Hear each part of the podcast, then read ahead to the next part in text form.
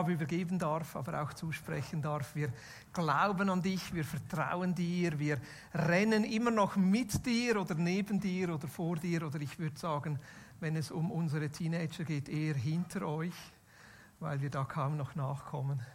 Und das wünschen wir uns. Die Predigt heute Morgen hat sehr viel mit euch zu tun. Ich habe der Predigt die Überschrift gegeben, Gott schreibt Geschichte. Und äh, wir schauen einen Text gemeinsam an, der auf den ersten Blick etwas seltsam anmutet. Es ist eine Predigt oder eher eine Verteidigungsrede von Stephanus. Und ich glaube, diese Predigt wird euch trotzdem ermutigen, auf, wenn es am Anfang vielleicht scheint, hey, was hat dieser Predigtext jetzt mit dir oder mit mir oder mit uns hier heute zu tun? Und es geht eigentlich um Gott. Und es geht darum, dass Gott Geschichte schreibt. Gott hier Geschichte schreibt, Gott bereits Geschichte geschrieben hat und noch viel mehr jeden einzelnen von uns einlädt, mit ihm zusammen seine Geschichte weiterzuschreiben, bis seine Geschichte zu einem tollen Ende kommt. Der Predigtext von heute Morgen ist aus der Apostelgeschichte. Das ist die Geschichte aus der Kirche oder der ersten Kirche, nachdem Jesus auferstanden und zum Vater aufgefahren ist, wie sich die erste Kirche formiert und welche Herausforderungen sie haben. Und ich werde euch den Text dann vorlesen aus der neuen Genfer Übersetzung. Aber zuerst ein bisschen Kontext zu dieser ähm, Geschichte. Es geht da nämlich um Stephanus. Stephanus ist einer vom Titel her, man sagt dem Diakon, ein Diakon. Und die Diakone, das waren zu dieser Zeit sieben, die wurden eingesetzt, weil es den Aposteln ein bisschen zu viel wurde. Also es gab da elf Apostel, am Anfang zwölf, Judas hat sich umgebracht, er wurde dann ersetzt durch Matthias. Und die hatten dann die Aufgabe, so in der ersten Kirche die Gottesdienste zu leiten und zu predigen und zu, zu, zu beten und all die Dinge zu organisieren. Und denen wurden es einfach ein bisschen zu viel, weil auch sehr viele praktische Dinge anfielen, nämlich Essen zu verteilen, äh, das Geld zu verteilen, die Dinge zu organisieren. Und dann haben sie gesagt, hey, wählt doch unter euch ein paar Leute aus. Und das Kriterium ist, es sollen Leute sein, die zuverlässig sind und vor allem auch voll des Geistes denke ich immer zum Suppenkochen, ja, da muss man voll des Geistes sein, weil man, wenn man da dran ist, sehr viel auch mit Herausforderungen von Menschen zu tun hat. Und Stephanus war einer dieser Diakone, die gewählt wurden. Also die Kirche hat die selber bestimmt, dann haben sie sie gewählt, ihnen die Hände aufgelegt. Und Stephanus, der war da so ein, ich würde mal sagen, so richtig energiegeladener, vielleicht wirklich auch junger Mann, wie äh, die Leute, die wir heute hier vorne gesehen haben, voll des Geistes und der hat da Suppe gekocht, der hat die grünen Schürzen angelegt nach dem Gottesdienst. Auf das kommen wir dann nachher noch. Der hat die Suppe ausgegeben, der hat die Tische bedient, der hat sich um die Witwen und Waisen gekümmert und ich glaube, der hatte ganz viele Gelegenheiten, einfach so der Not und der Herausforderung von Menschen zu begegnen. Vielleicht kam da jemand zum täglichen Essen. Und Stephanus sagte, hey, ich sehe, dir geht es ja gar nicht so gut. Du siehst so traurig aus. Darf ich für dich beten? Und während er mit der einen Hand die Suppe schöpfte, hat er mit der anderen Hand die Hand auf die Schulter gelegt, gebetet und da ist irgendwas passiert. Oder vielleicht kam jemand ein bisschen humpelnd in den Küchendienst. Hat gesagt, hey, wieso humpelst du? Ja, weißt du, gestern ja, das Kreuz und weißt du, mir geht's nicht mehr so gut. Er hat gesagt, hey, weißt du, unser Gott ist so gut. Komm, ich bete gleich für dich. Und dann ist die Gegenwart Gottes gekommen und hat diese Person geheilt.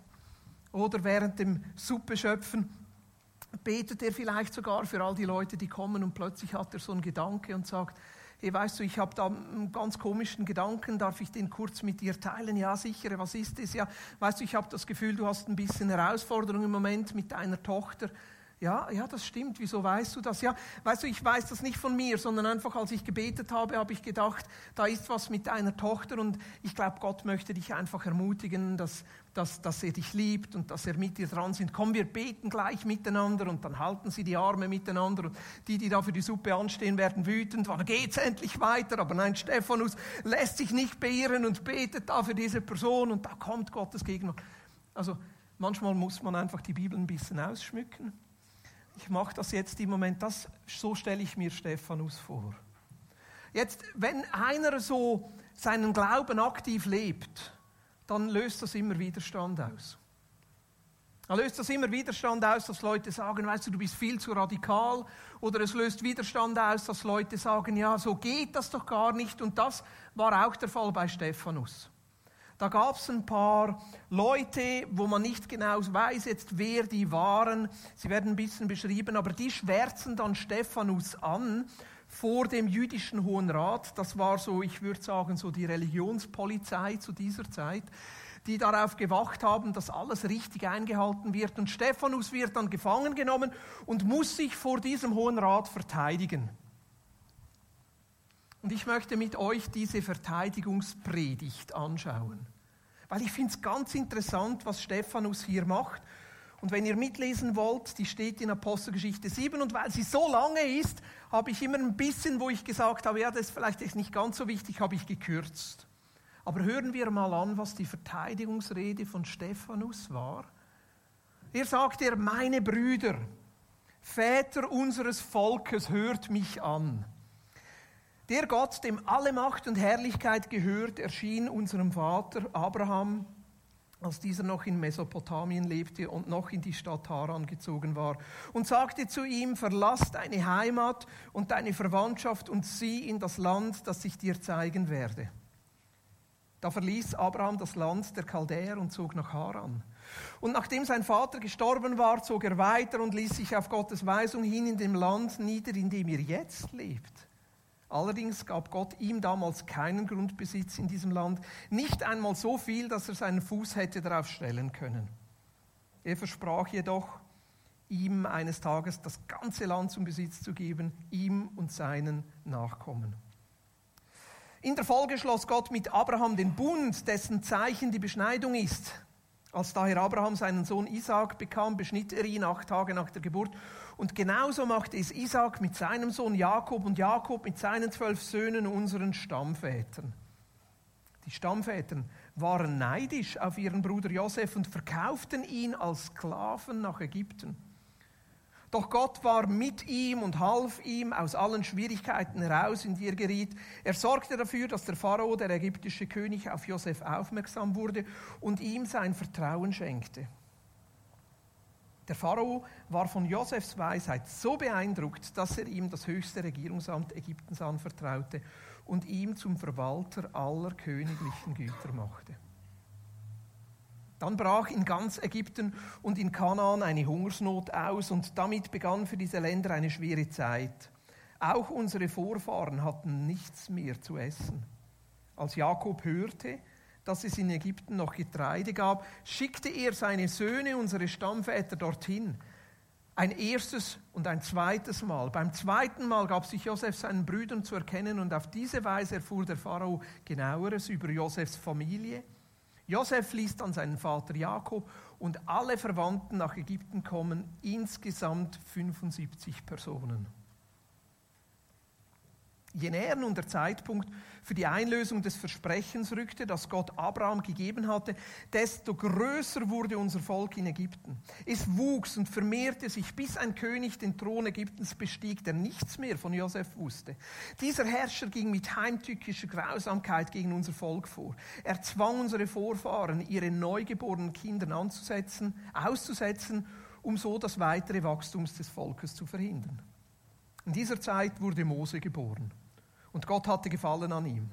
Drei Monate lang war es seinen Eltern möglich, in ihrem Haus für ihn zu sorgen. Als er dann doch ausgesetzt werden musste, nahm ihn die Tochter des Pharaos zu sich und zog ihn wie einen eigenen Sohn auf. Mose erhielt eine umfassende Ausbildung in den Wissenschaften der Ägypter und seine Worte und Taten zeichneten ihn als einen besonders fähigen Mann aus im Alter von 40 Jahren, erwachte in Mose der Wunsch, nach seinen Brüdern und Schwestern den Israeliten zu sehen. Als er sie aufsuchte, wurde er Zeuge, wie ein Israelit von einem Ägypter misshandelt wurde. Er kam dem Unterdrückten zu Hilfe und rächte das Unrecht, indem er den Ägypter erschlug. Mose dachte, seine Landsleute würden verstehen, dass es Gottes Plan war, sich durch ihn, sie durch ihn zu retten, aber sie verstanden es nicht. Das zeigte sich am darauffolgenden Tag. Mose kam gerade dazu, als zwei Israeliten sich stritten und einander schlugen. Er versuchte den Streit zu schlichten und wollte die beiden dazu bewegen, Frieden zu schließen. Männer, sagte er, ihr seid doch Brüder, warum fügt ihr einander solches Unrecht zu? Da stieß ihn der eine, der den Streit begonnen hatte, zur Seite und rief, wer hat dich eigentlich zu unserem Anführer und Richter eingesetzt? Willst du mich etwa auch töten, wie du gestern den Ägypter getötet hast? Als Moses das hörte, floh er in das Gebiet der Midianiter. Während der Zeit seines Exils wurden ihm zwei Söhne geboren. Die Israeliten hatten Mose abgelehnt und zu ihm gesagt, wer hat dich zum Anführer und Richter eingesetzt? Und genau diesen Mose sandte Gott nun als Anführer und Befreier zu ihnen. Er beauftragte ihn durch den Engel, der ihm im Dornbusch erschien. Mose war es, der die Israeliten aus dem Land herausführte, indem sie Sklaven gewesen waren. Und er tat dabei Wunder und außergewöhnliche Dinge, sowohl in Ägypten als auch am Roten Meer und während der 40 Jahre in der Wüste. Während ihrer Wanderung durch die Wüste hatten unsere Vorfahren das heilige Zelt bei sich. Jenes Zelt, das Mose nach den Anweisungen Gottes hatte anfertigen lassen und das dem Vorbild entsprach, das ihm gezeigt worden war. Die erste Generation übergab das Zelt der zweiten und diese brachte es in das Land, dessen Bewohner Gott vor unseren Vorfahren her vertrieb und das sie unter der Führung von Josua in Besitz nahmen. Dort diente das Zelt bis in die Zeit Davids als Heiligtum. David nun war ein Mann, den Gott seine Gnade in besonderem Maß erfahren ließ. Deshalb bat er Gott darum, als Heiligtum für die Nachkommen Jakobs ein festes Gebäude errichten zu dürfen. Und sein Sohn Salomo war es dann, der Gott tatsächlich ein Haus baute. Lange Geschichte, oder? Sagt sie vielleicht, hey Boris, ist doch ein Gottesdienst, keine Geschichtsstunde. Und dann noch diese Geschichte. Also was haben wir mit dieser Geschichte mit dem Volk Israel zu tun? Ich möchte das wie als Beispiel nehmen, wie Gott Geschichte schreibt. Und zwar wie Gott Geschichte schreibt hier, mit uns, mit dir, mit mir. Stellt euch nochmal die Szene vor, da ist Stephanus. Der wird angeklagt. Der muss Rechenschaft ablegen, wieso er so mutig Dinge tut, wieso er einfach so für Leute betet, wieso Gottes Gegenwart wirkt, wieso Leute geheilt werden. Und was tut er in seiner Verteidigungsrede? Er hält ihnen eine Geschichtsstunde. Er erzählt ihnen die Geschichte von Gott mit Abraham. Er erzählt ihnen die Geschichte von Gott mit Josef. Er erzählt ihnen die Geschichte von Gott mit Mose. Er erzählt ihnen die Geschichte von Gott mit David. Und ich glaube, dass er das ganz bewusst macht. Und ich möchte heute Morgen ein paar Elemente aus dieser Geschichte herausnehmen. Und mein erster Punkt ist, dass es Gott ist, der immer Geschichten startet. Es ist Gott, der diese Geschichte gestartet hat. Es ist Gott, der diese Weltgeschichte gestartet hat. Ich glaube, dass wir nicht zufällig hier sind, sondern dass es einen Schöpfer gibt, der dich und mich und diese ganze Welt geschaffen hat. Hier in dieser Rede sagt Stephanus, der Gott, dem alle Macht und Herrlichkeit gehört, erschien unserem Vater Abraham. Also diese Geschichte startet mit einer Begegnung, die dieser Abraham mit Gott persönlich hat. Und so glaube ich auch, dass jede unserer Geschichten mit einer Begegnung mit Gott startet. In einer anderen Predigt heißt es in der Apostelgeschichte, du großer Herrscher, du bist es, der den Himmel, die Erde und das Meer geschaffen hat. Das ganze Universum mit allem, was darin ist. Ob Gott jetzt die Erde in sechs Tagen oder über die Evolution geschaffen hat, spielt mir persönlich nicht so eine Rolle. Aber was das biblische Zeugnis ist, ist, dass wir verstehen, dass am Ursprung unseres Lebens Gott steht. Dass ohne Gott kein Leben möglich ist. Und das bedeutet, dass am Ursprung deiner persönlichen Geschichte Gott steht. Und das bedeutet, dass ich und du kein Zufall sind. Dass das Leben kein Zufall ist. Dass du nicht einfach Glück gehabt hast, dass du jetzt lebst und nicht jemand anders. Dass es nicht zufällig ist, dass du heute Morgen hier bist, sondern dass das einem Gedanken Gottes entspringt. Und das gibt unserem Leben Wert. Das macht dein Leben wertvoll.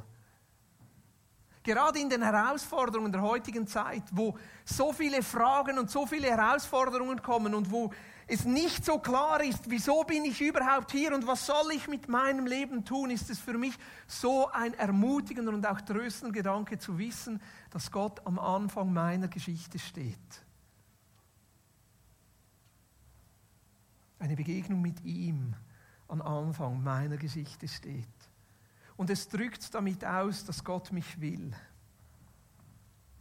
Auch wenn andere dich nicht wollen. Auch wenn du dich vielleicht manchmal selber nicht willst. Auch wenn du vielleicht manchmal selber damit haderst, wieso bin ich in diese Familie hineingeboren? Wieso habe ich diese Eltern? Also deinen Kindern geht es sicher nicht so, das ist nur bei unseren Kindern so. Vielleicht haderst du damit, wieso diese Herausforderung, wieso bin ich so, wie ich bin? Dieser Gedanke, Gott will dich so, wie du bist, gibt mir immer wieder Ruhe und Frieden. Ja, manchmal ist er auch herausfordernd, aber für mich ist er auch Trost. Er will, dass ich hier lebe. Er will, dass ich hier bin. Das Zweite, was mir auffällt an dieser Geschichte ist, diese Geschichte läuft nicht linear, läuft nicht gerade, sondern diese Geschichte kennt Umwege. Stephanus erklärt da diesen einen Umweg über Ägypten. Es heißt, die Stammväter, also die Brüder von Josef, die waren neidisch auf ihren Bruder Josef und verkauften ihn als Sklaven nach Ägypten. Josef, das war ein furchtbarer Angeber. Der war der Lieblingssohn seines Vaters und hat den anderen das noch unter die Nase gerieben und irgendwann hatten seine Brüder genug und hat gesagt, weg mit ihm. Zuerst wollten sie ihn umbringen, haben ihn in den Brunnen geworfen, dann dachten sie, er ist ein bisschen zu hart, verkaufen wir ihn nach Ägypten. Sie verkaufen ihn nach Ägypten und eigentlich ist das ein Umweg in der Geschichte. War er eigentlich gar nicht nötig. Aber Gott kommt zu seinem Ende mit uns, auch wenn unsere Geschichte Umwege macht.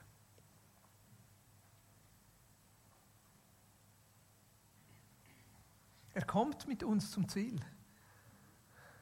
Auch wenn die Dinge manchmal vielleicht nicht so laufen, wie wir uns das wünschen. Auch wenn vielleicht Dinge in unserem Leben passieren, wo wir echt nicht davon ausgehen können, dass das jetzt Gottes Idee war. Gott kommt zu seinem Ziel.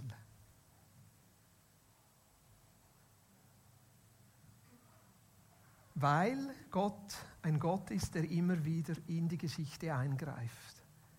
Hier heißt es fast im gleichen Vers und dem danach, doch Gott war mit ihm und half ihm, also das ist Josef, half ihm aus allen Schwierigkeiten heraus, in die er geriet. Gott sorgte dafür, dass der Pharao, der ägyptische König, auf Josef aufmerksam wurde und ihm sein Vertrauen schenkte. Also Gott ist nicht ein Zuschauer in der Geschichte. Gott ist nicht irgendwo weit weg, so der Uhrmacher, der am Anfang alles gestaltet, das Rädchen auftritt und dann läuft es irgendwie. Nein, Gott ist aktiver Teil dieser Geschichte, aktiver Teil deines Lebens und er möchte immer wieder eingreifen. Ich finde das faszinierend, wie das bei Josef geschehen ist, also dass Gott auch auf krummen Linien noch gerade schreiben kann. Ich meine, Gott hat Josef hat von Anfang an irgendwie die Gunst erlebt und war dann an einem Hof und ist aufgestiegen und wurde zum Verwalter in diesem Haus. Und dann wurde er nochmal verraten, kam nochmal ins Gefängnis und saß wahrscheinlich ziemlich lange in diesem dunklen Loch. Und dann hatte er Träume und über diese Träume hat er im Gefängnisvorstand dienen können und plötzlich hatte Pharao auch einen Traum und der Gefängnisvorstand wusste dann plötzlich, hey, ich kenne da jemanden, der diesen Traum auslegen kann. Und so wurde ein Gefangener, ein Verratener, ein verarschter junger Mann zum zweitmächtigsten Mann in Ägypten. Und Gott hat genau diese Geschichte verwendet, um Ägypten und auch diese Familie von Josef zu retten während dieser Zeit der Hungersnot. Das macht mir Hoffnung. Es macht mir Hoffnung auch in Situationen, wo ich es mir anders wünsche. Es macht mir Hoffnung in den Situationen, die herausfordernd sind. Das macht mir Hoffnung in den Situationen, auch in unserer Kirche, wo wir es mitbekommen und denken, ach Gott, könnte es nicht anders sein? Zu wissen, am Ende kommt die Geschichte gut, weil Gott ist ein Gott, der in die Geschichte eingreift. Und diese Geschichte mit ganz unterschiedlichen Menschen und ich würde sogar sagen, mit ganz schrägen Vögeln schreibt. Also die Menschen, die hier genannt werden, ist Abraham, der Heimatlose, der seine Familie verlässt und nie so richtig eine Wohnstätte hat. Es ist dieser Josef, der Angeber, der dann eine Zeit lang sogar im Gefängnis ist. Es ist Mose, der Mörder. Es wird David erwähnt, der Ehebrecher. Und ausgerechnet mit diesen Menschen schreibt Gott Geschichte.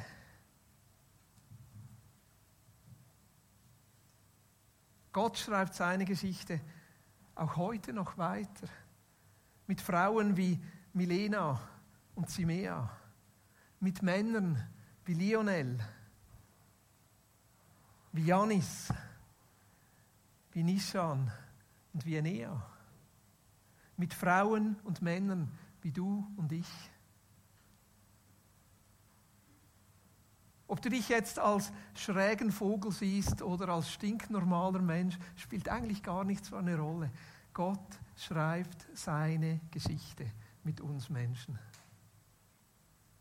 Und er lädt uns ein, seine Geschichte weiterzuschreiben. Ich habe mir in der Vorbereitung überlegt, was sind das für Menschen, mit denen Gott seine Geschichte schreibt. Es sind nicht die Perfekten. Das haben wir schon gesehen. Es sind nicht in erster Linie die Menschen, die alles im Griff haben. Das haben wir bereits gesehen. Es sind nicht die Menschen, die von sich aus sagen würden, ich habe es im Griff, ich schaffe es. Das haben wir bereits gesehen.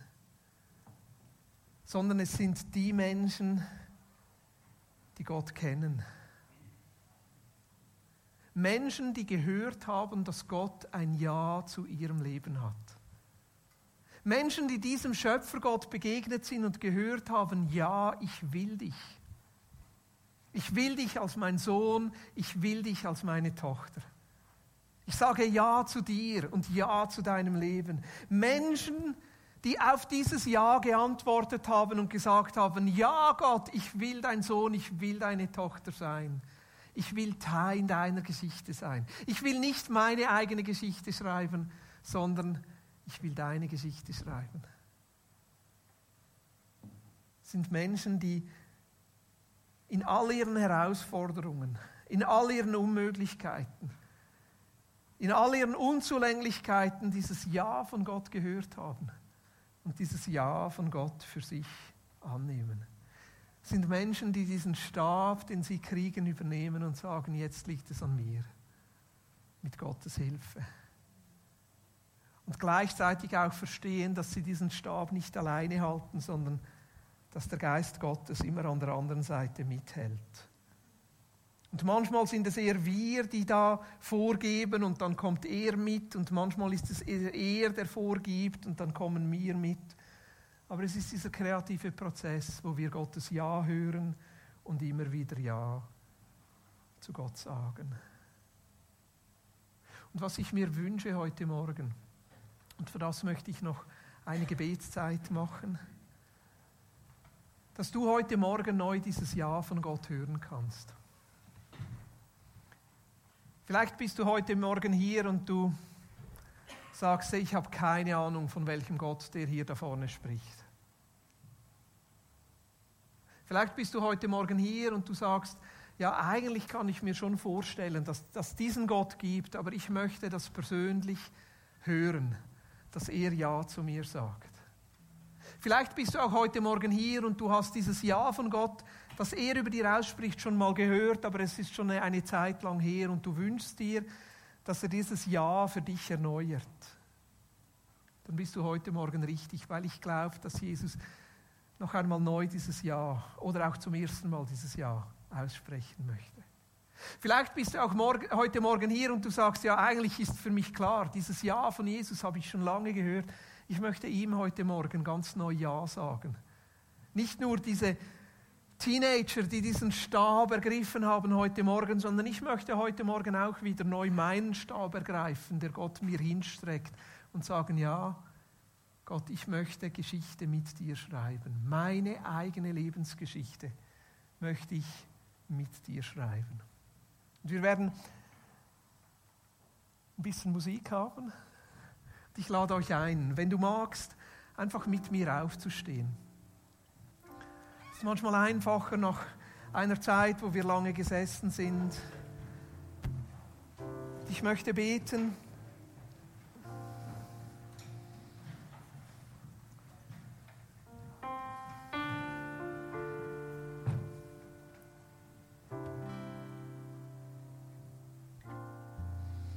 Gott, wir haben deine Geschichte gehört.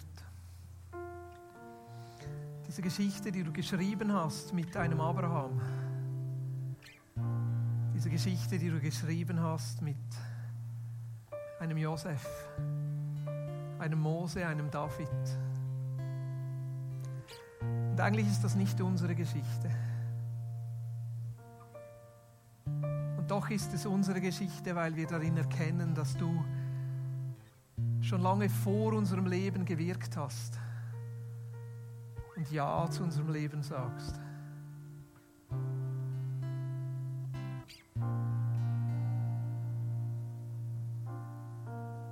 Vater, ich wünsche mir, dass heute Morgen die Menschen, die noch nie persönlich gehört haben, dass du sie meinst, dass du Ja zu ihrem Leben sagst.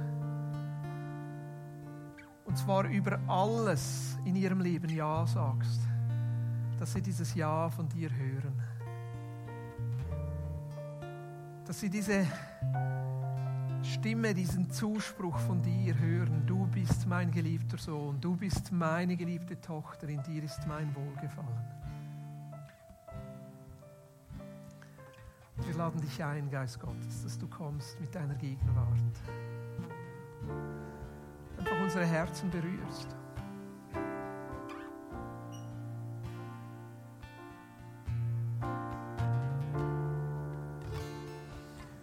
Lade dich ein, in dieser Zeit dein eigenes Gebet zu formulieren.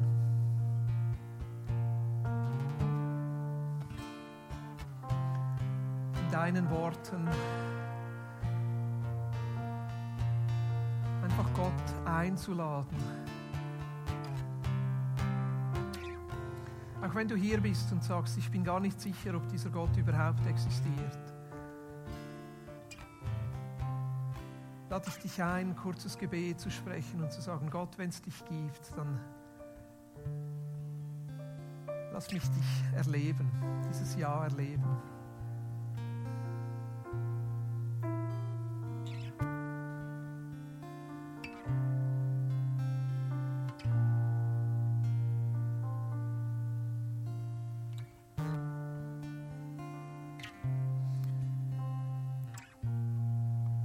Jesus, ich danke dir, dass du in diese Geschichte eingegriffen hast. Dass du als Gott Mensch wurdest, um uns zu zeigen, wie Gott ist. Dass du für uns gestorben und vor allem, dass du leiblich auferstanden bist, um neues Leben zu schenken dass dieses Ja, das du zu jedem einzelnen Menschen hast, festgemacht ist in deinem Kreuz und deiner Auferstehung. Dass das das ultimative Ja ist, dass du uns Menschen zusprichst und sagst, ja, ja, ich will dich. Ich sehe dich, ich kenne dich und ich will Teil deiner Geschichte sein. Und Jesus, auf dieses Ja von dir geben wir dir Antworten. Wir sagen dir Ja. Sagen ja, dass wir wollen, dass du Teil unserer Geschichte bist. Wir sagen ja, weil wir wollen, dass deine Geschichte durch unser Leben reicher, bunter, vielfältiger und ein bisschen näher zu deinem Ziel kommt.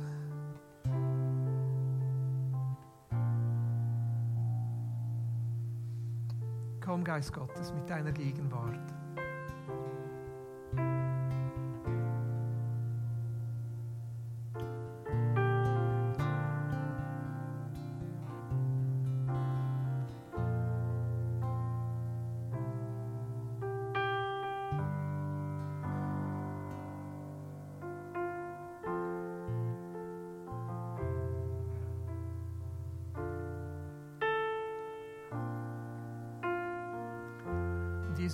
Bete für die Menschen unter uns, die sich im Moment so auf Umwegen fühlen, die nicht ganz sicher sind, wieso sie im Moment vielleicht in der Wüste oder in Ägypten oder in unmöglichen Situationen drin sind und sich selber fragen, Gott, was soll das jetzt und wo bist du? Ich bete, dass du ihnen ganz besonders dieses Geschenk deiner Gegenwart gibst, dass sie deine Nähe, deinen Zuspruch spüren, deine Hoffnung, deinen Glauben, dass auf krummen Linien gerade geschrieben werden kann.